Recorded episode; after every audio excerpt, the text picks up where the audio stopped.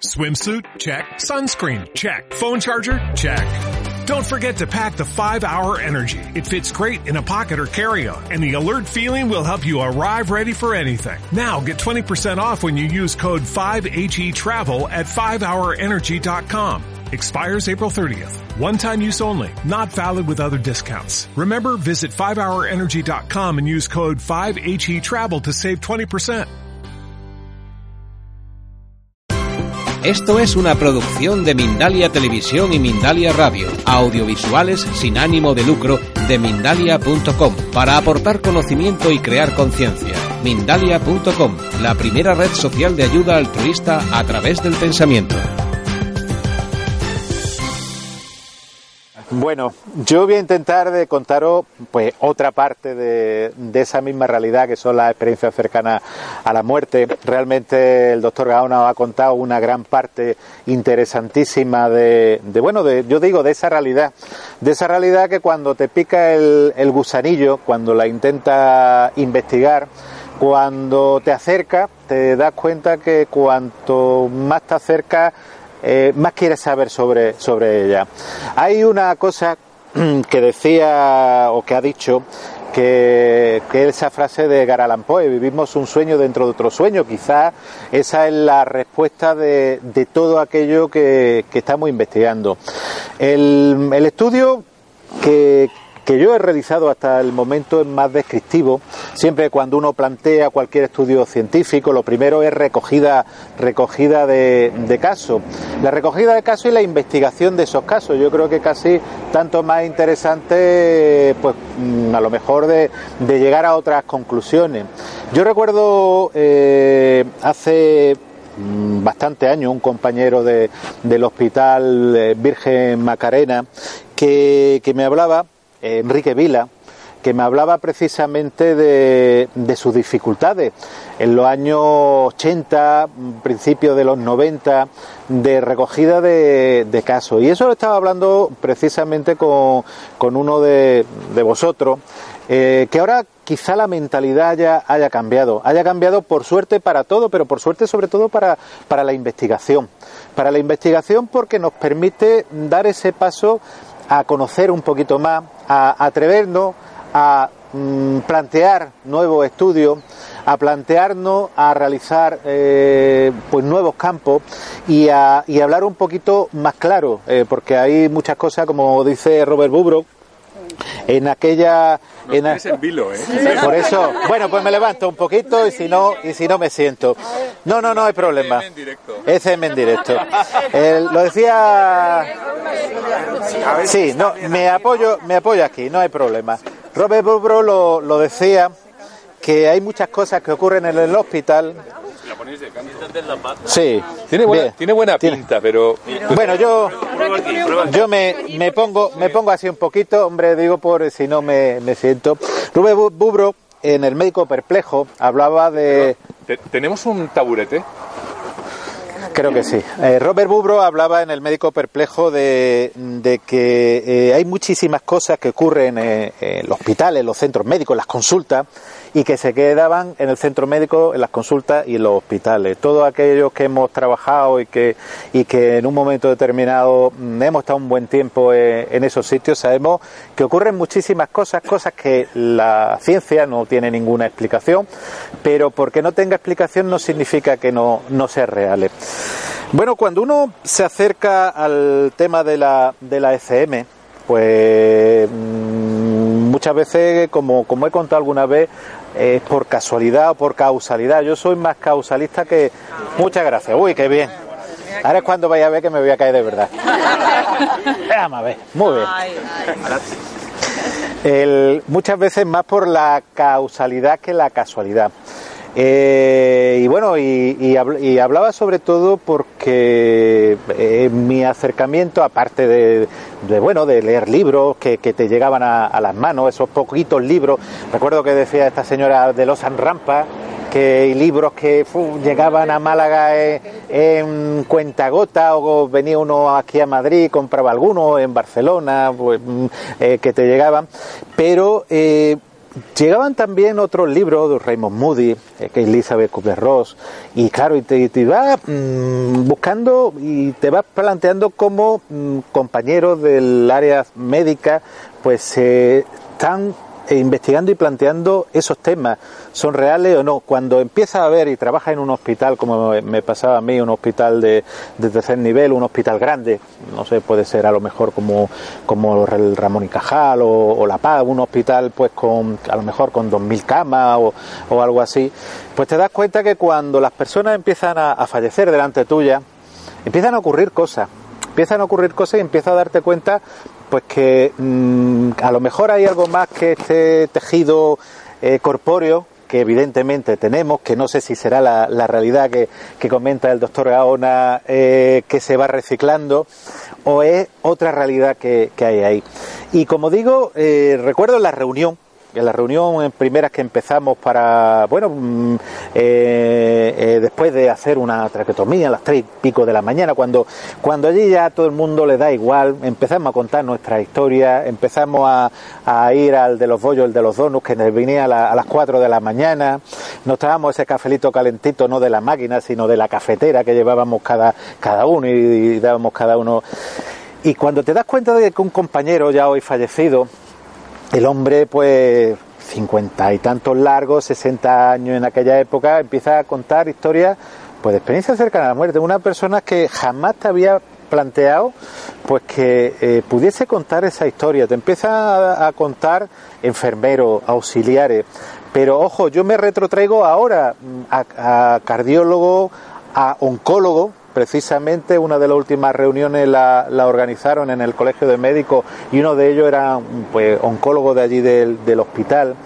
Eh, cuando te lo plantean los internistas y te das cuenta pues que cada uno ha tenido su, su experiencia y su, y su historia. Hablábamos hace poco, hace unos momentillos, de, de esos milagros médicos que se producen, de cuando una persona pues cae desde un sexto o un séptimo piso, no le pasa nada, o le pegan un disparo y le seccionan media médula y sigue andando perfectamente, pues te das cuenta que esa realidad de la ECM están ahí. Entonces, claro, imaginaros en un, en un hospital grande como eh, que el segundo, el primero de Andalucía, da igual, eh, donde mm, empiezan y, y fallecen personas, hay mucho, vive allí, realmente nosotros le llamamos la casa, cuando tú vas a un hospital y dices soy de la casa, porque pues realmente te tira muchas veces muchas más horas que, allí que, en otro sitio. Yo estuve durante un montón de tiempo de, también de, unos contratos de guardia, que es lo que había en aquella época, y te das cuenta de que, de que empiezan a, a pasar cosas y que las personas te empiezan a contar. Hay personas que te lo cuentan sobre la marcha, en el momento, en el, en el instante, ojo, o alguien te dice, mira, alguien te está, está contando esta historia en la UCI, en cardiología, en neurología, en traumatología, en hematología, es que los servicios pues son inmensos, son muchísimo personal y te das cuenta que hay como ese hilo de Ariadna, ese hilo conductor, que muchas veces no sabes ni dónde empieza ni dónde acaba, pero que te va contando una historia, te va contando una historia que a lo mejor lo has leído en algún libro, te vas contando y vas escuchando esa historia de que, de que bueno, se ha visto pues desde, desde arriba, desde la parte superior, que tal o cual médico o cual enfermero le ha pasado esto, que mm, han visto ese túnel, no ocurre, ojo, por lo menos mi experiencia, no ocurren en todo lo, en todas las personas, no tiene esas fases que, contaba Raymond Moody de la, de la, salida del cuerpo y hacia arriba y hacia el túnel, familiares mm, eh, fallecidos, historia de, de, toda tu vida, después ves ese, ese ser mm, con un aspecto blanco, no, ya depende, y la vuelta, sino que cada uno te cuenta su historia, cada uno, ojo, con su idiosincrasia, con su cultura y con su personalidad. Pero cuando uno escucha mm, o, lee, a lo mejor, eh, un libro mm, con distintas traducciones, te das cuenta que es el mismo libro. Es la misma historia contada una y otra y otra vez. ¿Que se equivocan todos o no hemos equivocado todos? Puede ser. Pensamos que el último sentido que se pierde es el oído hay algunas experiencias cercanas a la muerte que están en relación con, con el oído, pero eh, ¿qué ocurre cuando el oxígeno disminuye, cuando el carbónico aumenta, cuando esas alucinaciones que pueden aparecer, evidentemente por la intoxicación que hablaba precisamente el doctor Gaona en cero, mm, por ese acúmulo de, del dióxido de, de carbono aparecen, pero ¿qué ocurre cuando pasa ese, ese más allá. O cuando la persona no está intoxicada con dióxido de carbono, cuando no le han puesto el Propofol, ni el Dormicum, ni ninguna otra medicación. Y te sigue contando la misma historia. No solamente te sigue contando esa historia, sino que te relata perfectamente el material que está utilizando, te relata perfectamente, y ojo, y lo, y lo comentaba también el doctor Gaona, qué es lo que ocurre a muchos kilómetros de, de, allí, cómo su hijo se cae porque llaman a la mujer diciendo que, que, la, que ha tenido un grave accidente y en ese estrés mmm, cae esa familia. Ojo, uno de los casos que se estaban repartiendo ya los, los terrenos de la, toda la familia y la que se armó después, y es un caso real y verídico, ¿eh? yo de los casos que decía, bueno, cuando yo desperté y dije que no había terreno para nadie, que a todo lo iba, lo iba a desheredar, y es un caso real. Claro, mmm, tú te quedas diciendo, hombre, eh, alguien puede exagerar, pero cuando te lo cuenta y cuando tú te sientas, y, es una de las cosas que la entrevista médica, tú te sientas delante de alguien y te está contando, te está contando su verdad. La puede adornar más, la puede adornar menos, la puede añadir más, la puede, pero está contando qué es lo que, qué es lo que ocurre. El por qué ocurre es otro elemento. Evidentemente hay muchísimos detractores, muchas veces los, anestesistas te hablan, pues bueno, pues de esa, de ese efecto de la medicación, de ese, de ese propofol, de esa medicación que se utiliza ahora para relajar y que se hacen endoscopias y se hacen eh, tantísimas cosas, eh, o el dormicum que, ya, he comentado antes. Pero hay muchas personas pues que ni le han dado ninguna medicación, ojo, están en la reversión de la, de la anestesia, que muchas veces que es cuando ocurre la experiencia cercana a la muerte, por ejemplo, en quirófano, y en la persona lo que le ha dado una medicación totalmente contraria, es para poder despertarlo. Claro, mmm, cuando te das cuenta, pues que son distintos profesionales, distintas personas que a lo mejor pues eh, no tienen eh, ninguna relación cultural. Hace muy poco eh, precisamente se me acercaba una persona de cultura musulmana que había tenido un problema cardiológico y me contaba, dice, yo he tenido esa misma experiencia, no lo he contado en toda mi vida, porque él dice yo soy musulmán creyente, dice, pero es que es exactamente lo que a mí me ocurrió. No sé lo que fue, yo no vi ni a Alá ni a Mahoma, pero realmente yo salí del cuerpo, entré en un túnel y después de la entrada en el túnel vi una serie de, de seres y volví otra vez a, a, mi cuerpo.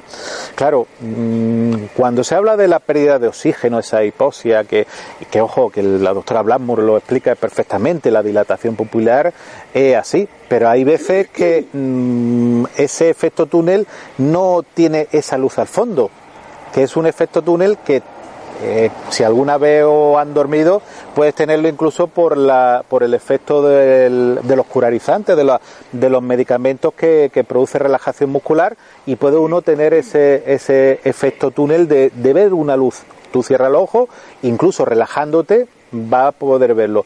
Pero ¿y cuando ese túnel no tiene esa luz al, al fondo? Ya vamos a plantarnos y a plantearnos preguntas. ¿Y cuando se ha entrado en el túnel sin haber tomado ningún medicamento? Se puede también... Eh... Porque, claro, usted tiene una visión de doctor, de anestesia, de medicamentos, pero hay en el grupo se comenta personas que no han tomado medicamento y en cambio han tenido la experiencia cercana a la muerte en la que han entrado en el túnel sin haber tomado medicamentos ni estar anestesiados. Ahí es donde voy. Ahí... No, no, ahí es donde voy, que hay muchas personas que no han tomado ningún tipo de, de medicación, ningún tipo de medicación, incluso hay personas que incluso lo pueden relacionar y hay uno, hay, me acuerdo un artículo del año 1897 que lo equipara a los viajes astrales. Claro, en aquella época prácticamente no había, no había conciencia de experiencia cercana a la muerte. De hecho, eh, Platón en la República, en el mito de Er, habla precisamente de lo que ocurrió a una persona que muere y a los 10 días te relata lo que, lo que ocurre. Eh, ya si nos vamos a, la bibliografía y a, lo, a, lo, a, las representaciones podemos ver cuadros de Jerónimo Bosch, yo creo que uno de los más representativos, hay una figura que seguro que lo conocéis, igual que conocéis el Jardín de las Delicias, que lo tenéis aquí. Pues hay otro cuadro que está en Venecia, en el Palacio Ducal, que es la subida al, al Empirio, donde se ve, pues bueno, los personajes en el infierno que intentan subir y, y un túnel con una figura al fondo prácticamente igual que lo que te puede contar cualquier persona que haya tenido esa experiencia cercana a la muerte. Pero claro, mmm, hablamos de personas eh, que te van contando una y otra y otra historia. En la, cuando me comentaba el doctor Gaona de cómo, de cómo nombrar la, la, mm, la charla, decía la ECM, la investigación continúa. ¿Por qué? Porque te empiezan a llegar nuevos casos. Y uno de los nuevos casos mmm, que me ha llegado, no porque tenga más valor una persona ni otra, ¿eh? yo ahí no digo, sino porque eh, son personas que eh, cuando no necesitan ni quieren ninguna ningún tipo de propaganda, mm, ojo, y te lo cuentan prácticamente como el, el confesor, que muchas veces lo que ocurre cuando uno está, pues fue uno de mis rehabilitadores, como veis llevo aquí mi, mi queridísimo bastón acompañante últimamente, pues él haciendo la, la, mili, sufre un casi ahogamiento que es muy frecuente cuando, no es el primer caso, igual que los casos de ginecología, que es lo que, que, lo que ocurre en otras personas, la, las mujeres cuando, cuando vaya a dar a luz, que hay muchos casos recogidos similares, ve cómo su vida pasa en, en breve instante, a lo mejor dice, yo pude estar uno, dos minutos hasta que el sargento el, o el teniente me sacó del agua. Estaba por la isla Chafarina, aquello que está, una isla que está enfrente de, de Melilla, y perdido de la mano de Dios. El año 86 van con velas todavía, ¿eh? eso es verdad. Yo es que soy de Melilla, ¿eh? y eso me lo estaba contando, por eso digo, digo, y el año 86 dice, teníamos una vela para un mes, si se nos acababa la vela no había nada más. Así que fijaros cómo estaba. Y entonces, claro, allí hay unas corrientes impresionantes. De hecho, mm, hasta no hace mucho, no sé si seguirá, hay, hay o había foca. Así que fijaros la, en lo perdido que está aquello de la, de la mano de Dios. Como digo, este hombre mmm, tiene esa experiencia y no lo cuenta absolutamente a nadie. Es una de las veces que, bueno, que se entera pues que mmm, eh, estos temas me interesan y cuando él me, la, me lo cuenta.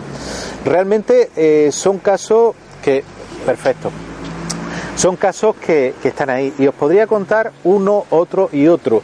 Pero a mí los que me llaman más la atención es aquello que en un momento determinado no solamente te pueden contar la, la experiencia de, de subir eh, desde, desde arriba o el túnel o, o, o te cuenta, sino aquello pues que te pueden demostrar eh, algo más, algo más que, que bueno, que la ciencia hoy en día no tendría una explicación.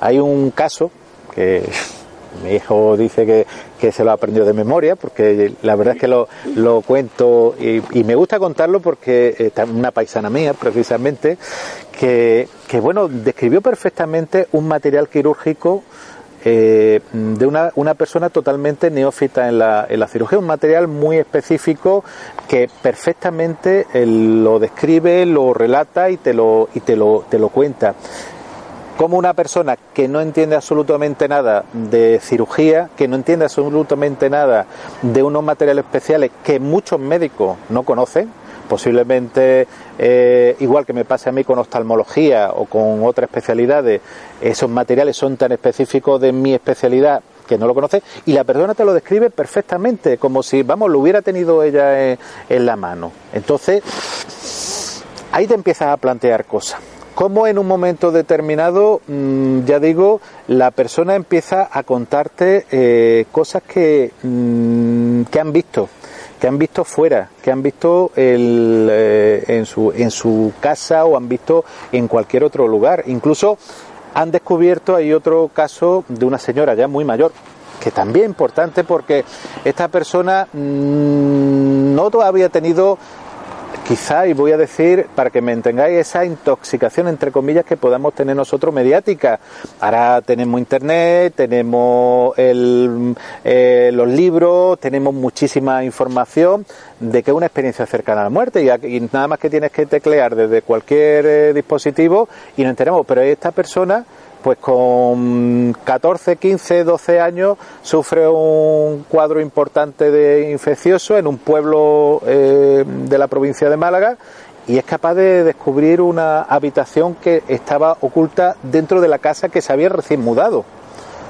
Mm, claro, mm, me lo cuenta una señora de 80 años y la hermana me dice, se puso como loca pegando martillazo en una, en una pared, diciendo que había visto una persona en esa experiencia cercana a la muerte y le había dicho que tenía que liberarlo, que tenía que abrir esa habitación.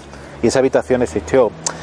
Como esas cosas, mm, en un momento determinado, cuando te lo claro hoy en día pues tú dices bueno mm, eh, tenemos conocimiento tenemos eh, o lo has visto en una en una película pero eso eso evidentemente la persona no lo ha visto en ningún sitio. Y ya digo son personas de ochenta y tantos años que, que ojo que le cuesta eh, contarlo. Y hay un gremio que yo no sé por qué que precisamente el, el, gremio televisivo, que me ha ocurrido en dos casos, hace poco iba a un programa de la televisión de allí de Málaga, y me ocurrió en otro en otra televisión también de la Costa del Sol pues personas que tienen una experiencia cercana a la muerte. Uno de ellos de niño con dos tres años tiene una meningitis que ahora está tan de moda. Tiene una meningitis lo ingresan en el hospital materno infantil de allí año 80 y muy poco porque estaba recién abierto el, el hospital y resulta que, bueno, realmente la meningitis en aquella época prácticamente, meningitis era prácticamente equiparable a fallecimiento del chaval.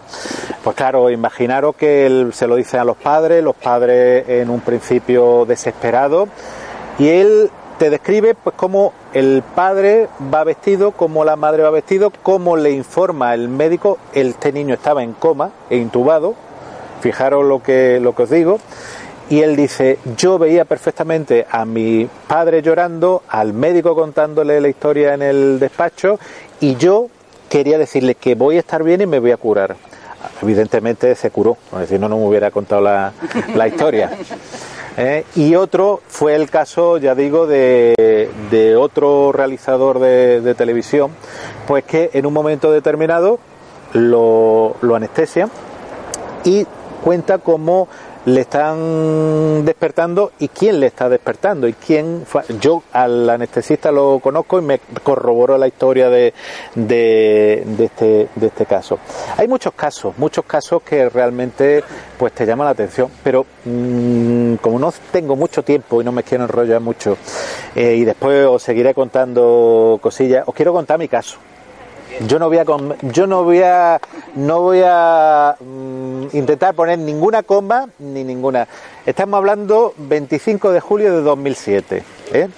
Eh, yo mm, en aquella época muy motero en esta época también no sé si tenía motos grandes y mm, no sé si fruto de la casualidad o de la causalidad, yo creo que de la causalidad, pues bajo a por una de las motos, estamos hablando julio, Málaga, una temperatura súper fantástica, un viento de levante que te da una brisa, una temperatura 25, 26, 27 grados, allí es una maravilla, bueno, prácticamente como, como pueda pasar hoy.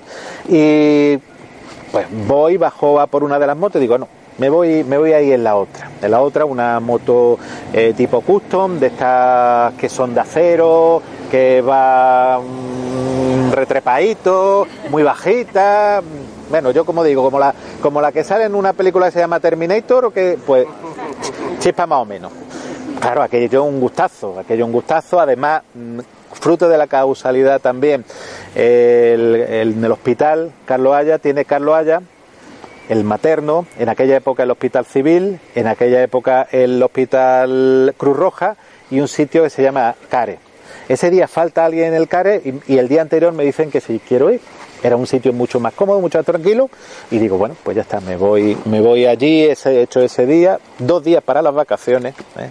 que, lo que va uno pensando en ese día es, me voy a pegar un bañito cuando vengo del trabajo ya con mi moto, me pego el bañito, me voy a la consulta y en dos días me estoy de vacaciones perdido por estos mundos de Dios. Coche se salta una mediana, pues como puede pasar en cualquier ciudad, mm, la imprudencia o el despiste, yo ya evidentemente mm, en cualquier sitio te puede pasar y el que tiene la moto tiene la de perder. Por suerte llevaba esa moto, que al llevar los protectores de acero no me seccionan la pierna. Llevaba esa moto que es mucho más baja y no choqué contra, el, contra la acera, sino la fractura a baja velocidad. Y fijaros una, una estadística que hay, son mucho más mortales los accidentes que a alta velocidad. Por alta velocidad, si no impacta contra nada, eh, tiene menor índice de, de mortalidad. Viene una ambulancia y me lleva pues al hospital donde yo había trabajado tantísimas veces en urgencia, en el hospital, mi especialidad otorrino, y entro en la unidad de crítico. La unidad de crítico es pues, cuando hay alguien que tiene un accidente o tiene algo importante, sospecha de un infarto, te meten, ahí eh, a la izquierda está crítico 2, a la derecha crítico 1, simplemente por disponibilidad se pasa de uno a otro. En ese momento, pues nada, llego como cualquier persona, me meten allí, yo en aquel momento ya empiezo a, a sentirme mareado, un dolor importante en el brazo, un dolor como empuñalada en el lado derecho, debajo de, las costillas. Al final era, fue una, una rotura parcial renal. Sí. Eh, ¿Entra consciente o inconsciente? Entro consciente. En ese momento consciente, pero consciente también como médico de saber que algo gordo estaba pasando porque el dolor del brazo decía, bueno, una fractura que al final era otra cosa, pero el dolor en el costado decía, a esto ya no me cuadra, aquí está el riñón y está el hígado. Yo en aquel momento pensaba mm, que era el hígado, por suerte para mí no, un dolor intenso en la espalda, pero bueno, movía bien los miembros, por lo cual en las piernas sabía que no, no había secciones medulares, que es el gran riesgo que tiene en los accidentes, como llevaba el casco, que todo lo que sea en motero lo recomiendo, pues mm, no había pasado nada. Como digo, en aquel momento cogen como ocurre en cualquier hospital grande, te ponen como Dios te trajo al mundo, empiezan a ponerte el electrodo, el pulsiosímetro, que es el aparatito que te ponen en el dedo, te cogen la vía periférica, la venita, y cuando están tomando la tensión, yo me noto desvanecer, miro hacia atrás, empieza el sonido del pulsiosímetro que hay en el hospital, empieza de un tono más agudo a un tono más grave, no sé si alguna vez habéis estado y conocéis ese sonido, que eso significa que algo malo va. Y a partir de ahí empieza la historia.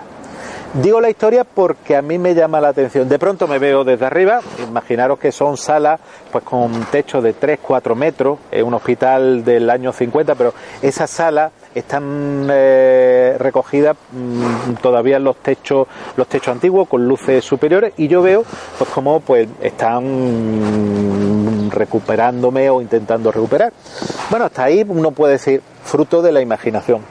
Pero es que entran dos personas en aquel momento que a una de ellas la saca y la mete en una, en una habitación aparte, un familiar, y otra persona que era un compañero especialista entra, ve que soy yo y se, y se sale, vamos, por el, por el tema de dejar eh, hacer. Yo eso ya en, desde arriba, sin tema de conciencia. Yo a partir de ahí me veo enseguida mm, viajar por una especie de túnel, yo no veo la luz al final del túnel, veo una especie de, de luces que van girando uno en sentido de la aguja del reloj y otro en sentido contrario de la aguja del reloj y de pronto entrar a un sitio, el imaginaros, y vuelvo a decir, dolor en el brazo, dolor en el costado, dolor en la espalda, eh, los pinchos que te van metiendo por todas partes. Entro en un sitio mmm, donde lo digo más de una vez, si el mm, paraíso está en alguna parte, evidentemente yo no he tenido una sensación más placentera que allí. Yo no sé que, si eso son las endorfinas cerebrales, pero mm, por mucho que yo he estudiado la neuropsicología, la neurología, no he encontrado razón que lo explique. Veo una serie de figuras antropomorfas no puedo decir. Ah, yo lo repito muchas veces, me recuerda a la película de Amenábar Los Otros cuando se ven pasar una figura, pero en vez de colores grises yo veo colores anaranjado y, y azulado como digo, una sensación muy, muy placentera y de pronto como el que cae igual que cuando tú te notas salir, fue como cuando un celofán, tú vas separando el, el celofán, el fiso que antiguamente se llamaba, lo vas separando como un velcro, caes como el que ajusta una pieza mecánica que se te cae y tú dices, entró. Pues así, exactamente. Ojo, volvemos al dolor, volvemos a toda y a esa cruda realidad que, se encuentra ahí. Claro, mm, hasta ahí, pues tú dices, bueno, me ha pasado algo. Porque lo último que uno piensa es que, ya digo, esa mañana te va a ocurrir, pero cuando uno ya se da cuenta de lo que le ha ocurrido, puede decir, bueno, la medicación. Yo me voy a mi historial médico y veo pues que en esos momentos lo único que me habían puesto era mm, productos para aumentarme la, tensión, no me habían puesto ningún relajante, ningún calmante, absolutamente nada, hasta que no me, me hicieron, habían pasado unos 10, 12, 15 minutos, una hipotensión muy severa, eso sí, pero lo único que me habían puesto era una serie de, de líquidos para, para aumentar y una serie de productos para aumentar la tensión, por lo cual no me habían puesto ningún hipnótico ni ninguna medicación para, para aliviar el dolor todavía porque no sabían exactamente lo que tenía. Claro, esa es la primera parte. La segunda parte es quién entra y quién sale. Claro, mm, yo eso lo puedo comprobar fácilmente, pregunto. Alguien, porque además fue alguien que era el, en aquel momento el jefe de, de, urgencia, el que coge a este familiar y lo, y lo manda al despacho, porque pensaba que, que, bueno, que me había tocado ya la lotería que ese día ya no lo contaba, lo manda directamente al, a, a un despachito que hay, lo compruebo evidentemente, fulanito te dijo esto, efectivamente te, echó para literalmente, y al, a la eh, especialista que es la hematóloga, pues evidentemente cuando entró vio que era yo, se cogió, se salió, vamos, que la impresión que te da, porque nunca piensa que al que una persona que tú conoces le, le pueda dar. Todo eso ocurre ahí. A partir de ahí, esas investigaciones que había llevado, yo creo que la, que la intensifico, sobre todo por ya no en el hospital, porque en el hospital había recogido ya una serie de casos, pero bueno, mm, no es lo mismo que te lo cuente y no es lo mismo que yo lo cuente que si alguno lo podía ver, que a lo mejor lo habéis vivido alguno o alguna, pues es una historia completamente, completamente distinta. Por mucho énfasis que yo quiera poner, por mucho que yo quiera decir, como tú no lo vivas, no lo puedes sentir.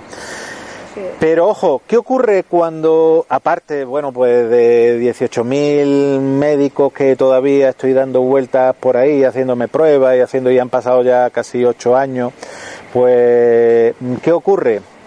Pues que tu vida y tu mentalidad mmm, cambia, pero no a mí, sino cuando yo todas esas personas me decía, recuerdo el caso de una abogada que trabajaba tarde, mañana, noche, un buffet súper eh, productivo, con un montón de colaboradores, tiene una experiencia cercana a la muerte también importantísimo y se dedica exclusivamente a hacer su jornada matutina y se acabó porque decía que tenía y necesitaba vivir la vida. Pero como otras muchísimas personas le hace el giro de 180 grados. Personas que han tenido cuatro infartos como, como ocurría y que en el cuarto infarto tiene esa experiencia cercana a la muerte y es cuando, cuando cambia su vida disoluta, entre comillas o como quiera llamarle, y cambia y empieza a bueno a intentar disfrutar un poquito más de, la vida que mucho ojo que muchas de estas personas que han tenido o hemos tenido esta experiencia cercana a la muerte pues hemos acabado y acabamos con, con una secuela importante. En mi caso por ejemplo pues tuve que dejar de, de trabajar en algo que, que, era lo que a mí me gustaba y en donde me gustaba o sea que no podía hacer más estar más más a gusto. Pero realmente te das cuenta pues que bueno que hay otras cosas en la vida que la vida la ves de otra forma distinta, valora otra serie de, cosas. Ojo, eso no significa, como decía Maquiavelo, el, eh, si siguen habiendo esos personajes, lo único que cambian son las personas, o sea, el personaje bueno, el personaje menos bueno, el personaje de todo tipo va a seguir existiendo ahí. Desgraciadamente, en esta vida, pues los tenemos ahí. Y bueno, lo decía el, el doctor Gaona cuando me dijo, ¿quiere venir? Digo, sí, ¿por qué? ¿Por qué? Porque Yo creo que una de las cosas más importantes es mm, poder transmitir a aquellas personas que tengan el interés de escucharlo. Yo ya digo que no vengo a convencer a absolutamente nadie, ni evidentemente, como decía Paco Umbral, yo no vengo a hablar de mi libro, ¿eh? absolutamente para, para nada. Ni, ni tengo interés en que simplemente el interés que tengo es que conozcáis que es una realidad que está ahí, que una realidad, mm, ojo, que estamos dando el primer pasito. El primer pasito ha sido, pues como le, pasó a Enrique Vila, ha pasado un montón de compañeros, ha pasado el, a, otras personas, pues que tampoco tienen que ser médicos ni dedicarse a la profesión médica, recoger datos. Y a partir de ahí, y ver que hay algo, empezar a investigar. Mm, se ha hablado de Samparnia, de Peter Fenwick, que son investigadores importantísimos, pero hace mm, poquito eh, conocíamos una persona del Hospital La Resaca de Murcia, si no recuerdo yo mal y no lo digo malamente, pues un radiólogo que a mí el, estudio me ha parecido interesantísimo. El estudio eh, consiste en coger dos grupos de personas, uno personas que han tenido experiencias cercanas a la muerte y otras personas que no han tenido experiencias cercanas a la muerte. Equiparable en edad, equiparable en sexo, equiparable en cultura. Ojo, que da exactamente igual la edad, sexo, cultura, mm, creencia, mm, que sea ateo, que sea creyente, porque si te tiene que pasar, te va a pasar. ¿eh? Pues ya digo, este compañero lo que quiere hacer y ha empezado ya en esas pruebas que ahora tenemos, que, bueno, posiblemente nos falten tecnología, yo siempre lo digo, nos falta esa tecnología que, se va conociendo poco a poco, que como es ahora mismo la resonancia magnética dinámica, pone a la persona, hace que rememore en la persona que ha tenido realmente la experiencia de la muerte y ver qué zona del cerebro se estimula y aquellas personas que no han tenido esa experiencia cercana a la muerte pues que su se invente que, la, que esa experiencia cercana a la muerte eh, le, hubiese ocurrido, como el que lee cualquier libro o ver cualquier película. Hasta ahora mismo yo sé que tiene dos casos ya recogidos, hecho la, la resonancia, tiene 17 y 17 ya casos compartidos y yo espero que sea uno de los estudios que los tenemos muy cerquita, eh, de los más interesantes y que dentro de poquito pues, pues podamos tener referencia de decir, ojo, cuando se estimula lugares como la língula, se supone que la língula es cuando tú estás contando eh, la verdad. Hay una serie de, de gestos y hay una serie de lenguaje no verbal que eh, indica y eso pues lo, eh, los forenses y, lo, y eh, los investigadores lo, lo, conocen. Incluso cuando está en una en una consulta médica lo conoces también como incluso las miradas hacia un lado hacia otro como en un momento determinado cuando cuando distintos gestos está. Pero el cerebro también muy chivato porque cuando uno se pone nervioso, dilata la pupila, esa máquina de la verdad, ese polígrafo que, bueno, con todos sus fallos eh, tenía, pero el cerebro llega un momento que hay zonas que cuando tú estás recordando algo real, se alumbra que es la, la por ejemplo. Ojo, y hay otro estudio que está, se están realizando, lo que pasa es eso es más complicado. Yo recuerdo hace de aquí muy cerquita, se están haciendo trastografía. Trastografía es una técnica que a mí me encanta, espero que se ponga, no voy a decir de moda, pero sí de uso práctico habitual, y es coger tu cerebro y eh, como cada neurona, como si fuese un cable. Entonces, cuando se estimula la zona que tú quieres o quieres ver, se estimula esa zona y ve qué zona está estimulando. Si la persona está fabulando, la persona está diciendo la verdad, si la persona realmente está recordando. Imaginaros, mm, por ejemplo, esos efectos de la sinestesia, que cuando, eh, por ejemplo, tú hueles algo y te rememora pues una imagen, pues muchas veces esa persona, pues cuando ocurre algo, son esos mm, recuerdos encadenados que los recuerdos están ahí, que muchas veces lo podemos deformar, pero en la base está ahí. Hay otra cosa que a mí me llama también la atención la, en la uniformidad. No sé cómo vamos de, que Vamos muy bien. Bien, yo mm, es que lo que no quiero ni pasarme ni... Pues yo, hombre... ¿Cuánto me, me deja? 10 minutos tarde... ¿Me deja puedo un poquito más? 20 minutos contando las preguntas que te puedan hacer también. Vale, pues cinco minutitos más de rollo y me... ¿Vale? Que si no yo sigo, ¿eh? Que, que a mí lo que me llama la, la atención la uniformidad del, historial, como os comentaba. Ese hilo de Ariadna que mm, te van contando. Cuando una persona, mm, tú te encuentras una persona de una cultura determinada, te encuentras de un país determinado. No hace mucho eh, conocí al cuñado de una compañera que quería haber venido hoy, pero no pudo venir, el hombre holandés. Eh, y me cuenta pues que tiene la familia pues tienen problemillas de cardíaco y, prácticamente pues en uno de los infartos pues tiene una experiencia cercana a la muerte y cuando él tiene el infarto se ve desde fuera y, cuenta todo lo que ocurre a partir de, ahí. Eh, cuestión el del destino eh, queda con el marido ese viene ese hermano y, me cuenta la, historia también de, de primera mano. Claro mm, no tiene que ver que vivamos en, esta zona eh, del planeta, sino que tú empiezas a recoger y en cualquier eh, país del mundo. Ojo, si nos vamos a Oriente, nada más que nos referimos al Bardotodol, esa, ese paso del cuerpo al espíritu, ya lo contaban los, los hindúes, el libro egipcio de los muertos, pues evidentemente lo tenemos también ahí, como en un momento determinado ya a través de la historia se ha contado. Pero ¿qué hacer?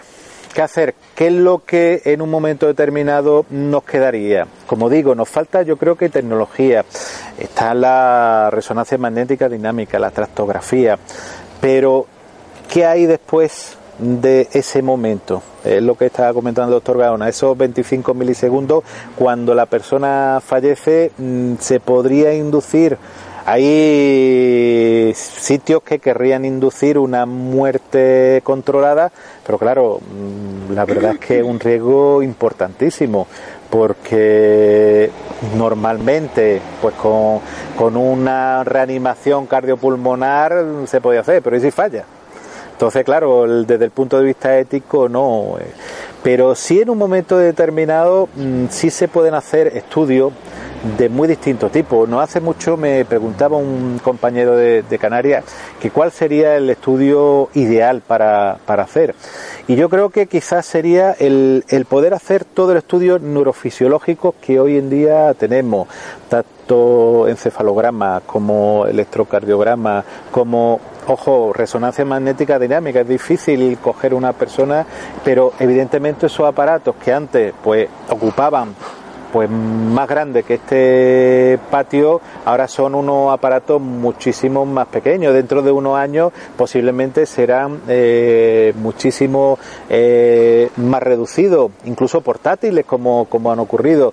Entonces, todo aquello que nos pueda mm, acercar si es fruto de nuestra imaginación, que siempre hay que dejar desde el punto de vista científico si pueda ser fruto de nuestra imaginación, pero cuando podamos demostrar que no es fruto de nuestra imaginación, sino que hay algo ahí y empe- podamos empezar a explicar y podamos dar el paso a qué es lo que ocurre después de pasar ese tránsito que todos tenemos que pasar, más tarde o más temprano, aquí no se ha quedado absolutamente nadie desde la época de los romanos, que yo sepa. ¿Eh? Entonces, en un momento determinado, yo creo que ahí, mm, quizá cuando lleguen las nuevas tecnologías, vamos a poder investigar. Ojo, cuando alguien fallece, también hay veces que ocurren cosas. Y lo que pasa es que, claro, cuando fallece y no vuelve, no te lo cuentan, pero a lo mejor en el hospital sí se ven, que es lo que contaba Robert Bubrock. Ojo, y más de uno hemos tenido la ocasión de, vivir. Venga, no, no me enrollo más y si queréis alguna pregunta.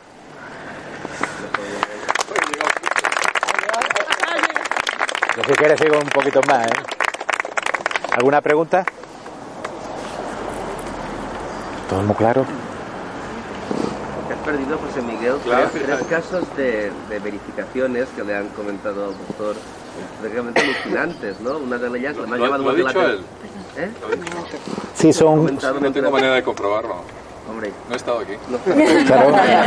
La cuestión es que lo que, me- lo que ha contado, doctor Pretierra, Sí. de, de esta persona que ya mente con la obsesión fija de que había una habitación oculta en su casa y que la descubriera, Con 14, 15 años, ¿eh? increíble. Increíble. Pensemos que el... 5 kilos. Sí, sí, un martillo, lo contaba, un martillo pilón Sí, sí, sí. sí. a las 7 de la mañana eran tres, cuatro, cinco hermanos. La hermana, que es la que eh, venía con ella, decía que se puso como loca pegando en una pared. El padre, yo creo que el padre era juez de, bueno, de, de un pueblo ya grande de, de Málaga resulta que, que, yo creo que por no escuchar a la niña, como se suele decir, le dijo, anda, pégale cuatro golpes y al vecino ya le repondremos la pared.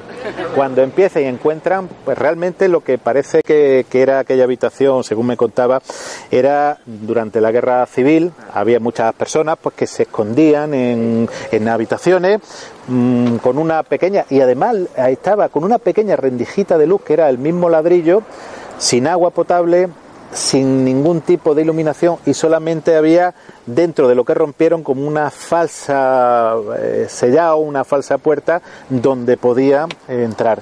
Y a partir de ahí, pues imaginaros la cara, yo me imagino la cara del padre, del jefe de obra, que es el que rompió al final la, obra, porque evidentemente pues, dijo, bueno, pues si hay que hacer obra, pues se hace.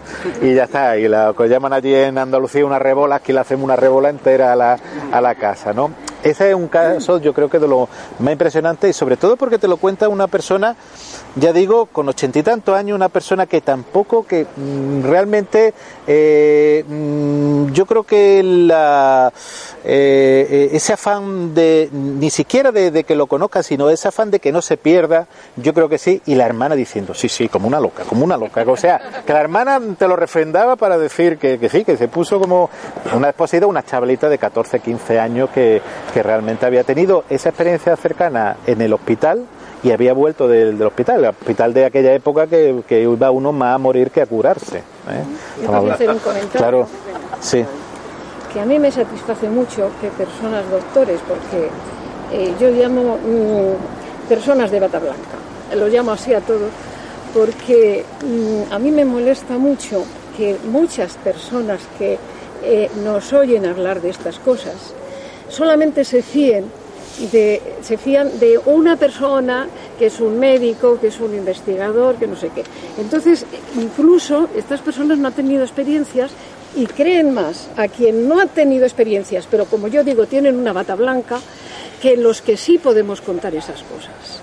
Eh, incluso también me molesta muchísimo, eh, hablando el otro día con una compañera de la universidad, me decía ella, que sí cree, ella creía muy, mucho en, en, todas estas cosas tan, trascendentales. Sin embargo, había leído un libro de un psiquiatra que le había puesto en claro que todos los que contábamos las cosas que habíamos vivido era porque estábamos alucinados. Entonces, hay un enfrentamiento ahí. Eh, hay un enfrentamiento ahí que digo, ¿por qué las personas... Llama menos la atención caminando. ¿Por qué las personas tenemos que creer forzosamente en un médico, en un científico? Y cuando hay personas que se dedican a la ciencia y pueden hablar positivamente de esto, me satisface. Lo mismo que me molesta, sí. como he dicho antes, que, pues, que esas otras personas que, que son científicos y que rechazan de plano uh -huh. porque ellos no han vivido nada. La, la, ciencia no es un tema de creencias, es un tema de demostraciones. De hecho, mmm, las bacterias se descubrieron siglo XVII y XVIII con los primeros eh, microscopios y se pensaba que podía existir. Pero cuántas, cuántas personas eh, en nombre de la ciencia de cosas, decía Lavoisier en el 1789 le decían que no podían caer piedras del cielo. ¿Cómo iban a caer piedras del cielo? Si en un momento determinado mmm, el cielo no tiene piedra. Hay hoy en día, por eso digo, hay hoy en día una rama de una parte de la medicina que es la medicina basada en la evidencia. En la medicina basada en la evidencia es que tanto las investigaciones como los medicamentos, si funcionan para una cosa, se utilizan. Y el tratamiento empírico, de hecho, cuando hay una infección, tú no sabes si un estafilococo, un estreptococo, un hemófilo o, un, o, cualquier otro germen. Tú le pones el tratamiento que tú piensas empírico y lo haces, digo, en una en un tema médico. Pero la negación muchas veces es muy, es muy cómoda, porque muchas veces las cátedras la cátedra es un asiento y cuanto más inmovilista sea la cátedra, menos problemas va a tener. Y de hecho se ha repetido una y otra y otra vez y nos remetimos pues tanto a Kepler como a Galileo como a Miguel Servet, que descubrió la circulación pulmonar, por ejemplo, y acabó pues incinerado por culpa de ello. Y si la ciencia mm, no sigue avanzando, pues evidentemente yo creo que siempre hay las personas, hay, y ya no hace falta que sean médicos, vuelvo a decir, hay investigadores buenísimos y no tienen que ser eh, ni tener ningún título ni nada. y ojo, y no... La gente necesita creer en, en personas de data blanca y y creen tanto en positivo como en negativo. Porque si hay una persona que, que, tira por los suelos todo esto, la gente deja de creer en, lo, en la realidad que, que, ahora mismo estamos viviendo, porque estamos en el despertar de la conciencia. Estamos en Ojo, y la medicina se equivoca a veces, ¿eh? o muchas veces. Recordemos hace unos años que el, el, aceite de oliva era lo más malo del mundo. Y yo, exactamente, yo recuerdo que era lo más malo del mundo y ya cuando lo compraron cierta industria es lo mejor del mundo. Y una por aquí, creo. Yo quería hacerle una pregunta. Sí. Desde que usted tiene, claro. desde que usted tiene la nueva visión de la vida después de la FM, ¿ha desaparecido gente del escenario de su vida y ha aparecido otra? Muchísimas, muchísimas. Personas que yo pensaba que eran muy allegadas, que no han sabido comprender las circunstancias, personas que han sido allegadas y que siguen comprendiendo las circunstancias y personas que jamás podía pensar que iban a ser allegadas son muy allegadas. Es como, de hecho, hay un, hay un estudio que, el, eh, no me he referido a ello, es que eh, un gran porcentaje de las personas que tienen una ECM eh, sufre una separación familiar, de pareja o, o, familiar personal.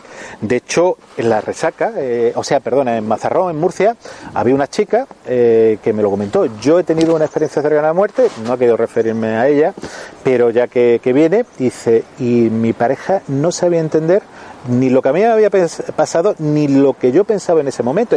Ojo, y no que tú te creas que empieza a venir marcianitos verdes, no, no. Los pies yo creo que ahora mismo estoy aquí sentado, pero que los tengo muy en el pie. Yo soy muy tomasino, yo tengo que meter bastante los dedos para creer una, una cosa que me lo tienen que, demostrar. Pero evidentemente, una cosa es mmm, tener la duda y otra cosa es ser negacionista. Negacionista nunca. Que uno puede tener la duda en ciertas cosas, evidentemente sí. Sí, sí, la, es uno de los cambios que ocurre. La, la, por eso decía, las relaciones personales, ojo, y hay veces que por eso comentaba lo de Maquiavelo, se acercan personas buenas y se acercan personas menos buenas, por no decir malas, yo ahí ya no quiero entrar. Y como en un momento determinado es como un imán que, que se acerca y aleja. Pero sí, sí, es uno de los cambios importantes en la vida que, que ocurre. ¿Más preguntas, por favor? Tenemos dos, una aquí antes, otra aquí detrás. ¿Tú has cambiado mucho? Puf, puf. ¿Qué, Mira, ¿qué has cambiado? he cambiado de coche, he cambiado de moto. No ha cambiado muchísimo. Mira, eh, yo reconozco, porque evidentemente, eh, aparte de estilo de vida que he tenido que cambiar, pues, y yo no voy a entrar en ese aspecto, evidentemente sí valora uno mucho más ciertas cosas que antes no valoraba. Yo antes era mi consulta, mi trabajo, mi hospital, mi vida, esto, mis publicaciones, mi currículum, mi historia. Y ahora creo que hay que valorar, o estoy valorando mucho más lo, lo, personal. En el tema familiar exactamente igual. Ojo, que personas se han alejado y personas se han acercado, ¿eh? Que no tiene, que esto no es lo de atrás ya no me sirve, que va, que va, todo lo contrario. En el tema incluso económico, yo he pasado de un tema económico de un tipo a un tema económico de otro y la verdad es que me encuentro, mmm, te voy a decir, hasta más a gusto en ese aspecto. ¿Por qué? Porque antes a lo mejor tenía más, pero lo disfrutaba menos. Y ahora a lo mejor lo que disfruto lo disfruto como quiera. Ojo, Amén que me estoy recorriendo todos los médicos del mundo mundial, ¿eh? pero eso no tiene nada que ver. Estoy aprendiendo a hacer cosas en el bastón y a hacer cosas de estas, ¿eh? que antes nunca me hubiera ocurrido, pero sobre todo a disfrutar un poquito más de, de la vida. ¿eh? Y ojo, y que la vida no es fácil para nadie. Y ya no por las secuelas físicas, sino porque esta vida que vivimos es complicada en, mucho, en muchos aspectos. Pero mmm, cuando las personas, mmm, tú tienes los sentimientos, los tienes eh, mucho más de verdad, eres más paciente. Yo veo que, que esa vida que llevaba, que yo decía, con 50 años me retiro, me da un infarto, porque es que era un día a un lado, otro día a otro, otro día. Esto me iba, tenía programado viajes para tres años y después no sé cuántos congresos y no sé cuántas publicaciones. Eso ha cambiado pero yo creo que ese cambio es para bien, pero no solamente en mi caso por las secuelas físicas, sino yo creo que un cambio muy personal y, ojo, incluso en las relaciones personales con las personas más llegadas. Yo creo que eso es lo, eh, principal, que, que bueno, que no ocurre cuando tú tienes un accidente de, tráfico y no tienes una experiencia cercana a la muerte, no ocurre en muchas personas que tienen otro tipo de patología, porque se habla que cuando tú tienes una experiencia, y quizás aquí el doctor Gaona puede hablar mucho más, pues personas con, eh, tienen neoplasia, han sufrido tumores y han podido echar hacia adelante, pues tienen un cambio en sí, pero es totalmente distinto al que puedan tener a lo mejor personas, como me ha pasado a mí, esa experiencia que, te cambia la vida, que hay un antes y un después del 25 de julio de 2007.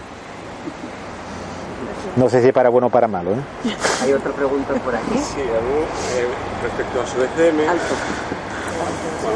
Sí. sí. Eh, una de las cosas que más me interesan, más me llama la atención en toda la casuística, eh, y creo que sí importa mucho aquí el nivel cultural, porque se trata de conceptos muy abstractos, es, eh, se repite en muchas ECMs la sensación de estar en un lugar en el que no existe el tiempo y el espacio, cosa que a filósofos físicos les trae de cabeza y gente con niveles culturales muy bajos llegan a tener esa, esas sensaciones. No sé si a usted le, ocurrió y qué Sí, mira, pasaron 15 minutos, he dicho, desde un tal, porque tú lo ves apuntado después, mm, hora de tal, hora de cual. en, una, en una unidad de, de, observación se apunta absolutamente todo, desde que la hora que te rompen la ropa a la hora que te ponen el suero, qué suero te absolutamente eso es un cartapacio que tú después puedes, puedes consultar. Ese tiempo, mm, yo no te podía decir que eran ni 15 minutos ni 50 minutos, desaparece totalmente. Eran como cambio de plano. A mí me, el plano de una película, cuando tú cambias un plano, cambia otro, cambia otro, ahí. Pero yo reseñaría sobre todo la sensación de bienestar, que me ha pasado a mí y le ha pasado a muchísimas personas. El, mm, por mucho que tú te pongan dopamina, serotonina, mm, te pongan morfina, que desgraciadamente me han tenido que poner morfina, dolantina, eh, neurontin, lírica, eh, seristar y cualquier otra medicación rara que te puedas imaginar, fentanilo, famoso fentanilo que, que se llevó por delante a, a Michael Jackson, el propofol, la sensación es totalmente distinta. Ojo, y entramos en un episodio agudo, ¿eh? Un episodio agudo que dura 15 minutos y que tú en ese momento estás totalmente placentero. Es como si el cerebro desconexiona. El dolor, el centro del dolor se desconexiona y no solamente desaparece ese dolor, sino que entra en un estado de placer. Ya digo de placer, de ese, de ese a lo mejor eh, que contaba el, el, viejo de la montaña, los Hashashin, ese paraíso que, que pueda estar ahí. Es totalmente distinto. Es una sensación, ojo, y ahí no existe en el tiempo ni el espacio. Este, el, por ejemplo, este hombre que digo yo, el rehabilitador, él cuenta que no pasó su vida rápidamente, sino que pasó su vida. En uno, dos, tres minutos. Imaginaros una vida de uno, dos, tres, ocho, diez años, lo que fuese, en uno o dos minutos. Pues yo le preguntaba, mm, pero bueno, ¿viste escena? Dice, no, no, yo vivía mi vida y volví a vivirla otra vez episodios de la vida. O sea, el tiempo y el espacio yo muchas veces me recuerda a esos relojes de Dalí que están totalmente deformados, eh, que en un momento determinado no existe el tiempo. Es como si tú entras en una dimensión totalmente distinta. Hace poco hablaba con un físico, eh, Rafael Alemán Berenguer, que él, hablando de multiverso y pues, de todas estas cosas que también me gusta, porque evidentemente yo creo que, que el saber mm, siempre es interesante, y es como si tú entras en una dimensión totalmente distinta, en una dimensión donde el tiempo desaparece. Es otra dimensión que, que bueno, ha estado ahí, pero que en ese momento desaparece completamente. Pero no solamente me pasa a mí, le pasa a otras muchísimas personas. ¿Alguna bueno, pues si no hay ningún... Ah, por allí, por ahí, sí. Perdón, no leía. aquellos seres de colorines o de ¿Recibió algún mensaje telepático o algo que le dijera vuelve también? No. Yo solamente vi pasar, no eran, era, imaginaros una, una neblina, pero en vez de color gris, como las nieblas que podemos tener en cualquier ciudad, era una neblina de colores anaranjado y colores azulado. Era una mezcla y, pasárselo a mente será antropomorfo, no podía decir si eran ni hombres ni mujeres, ni simplemente unos seres antropomorfos que pasaban, pero sin ningún tipo de, mensaje. Hay personas que sí le han dado mensajes de todo tipo, incluso mensajes de curaciones de tumores T4, N1, ¿eh? M, M1 también, o sea, tumores totalmente incurables que yo recuerdo eh, ese caso, que además a mí me impactó, porque, eh, porque cada vez que entraba en parada cardíaca me tocaba a mí, yo no sé cómo me lo arreglaba, pero que me tocaba en la guardia, vamos, es que yo decía, por Dios, este hombre, y este hombre hace uno o dos años me dio un par de abrazos en, si conocéis Málaga, el Paseo Marítimo, hay una calle calle Ayala, me toca la espalda y me pega un par de abrazos recibe un mensaje del hermano diciendo, un hermano que había tenido un problema importante que se ha arreglado con el hermano, vamos a entrar en el punto de vista de la psicología o de la psiquiatría, pues bueno, ese sentimiento de culpa, pero que le dice que de ese tumor va a, a remitir. Estamos hablando de un tumor que no era radiosensible y no era quirúrgico.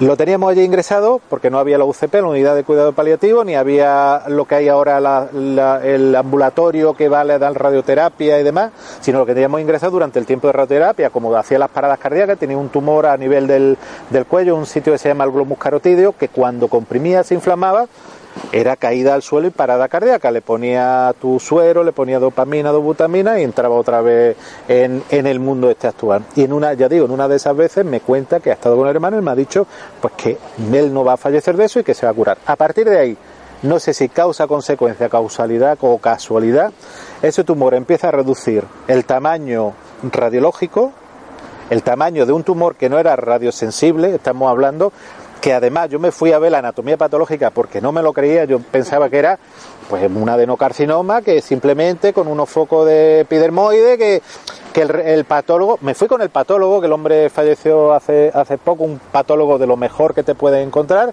mm, y que te va enseñando, pero es que ese paciente se presenta, lo presenté yo en comité oncológico, que una reunión de médicos que decimos, pues este paciente podemos hacer esto, podemos hacer lo otro, se opera y se cura, curación total. Sea, ya lleva un montón de años, un montón de años curado. Casualidad, casualidad, no lo sé, pero ocurrió sí.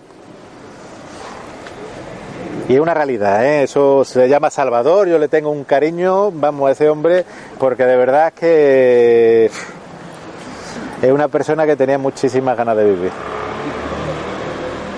¿Alguna...? Nada, pues nada, muchísimas gracias por aguantarme. ¿eh?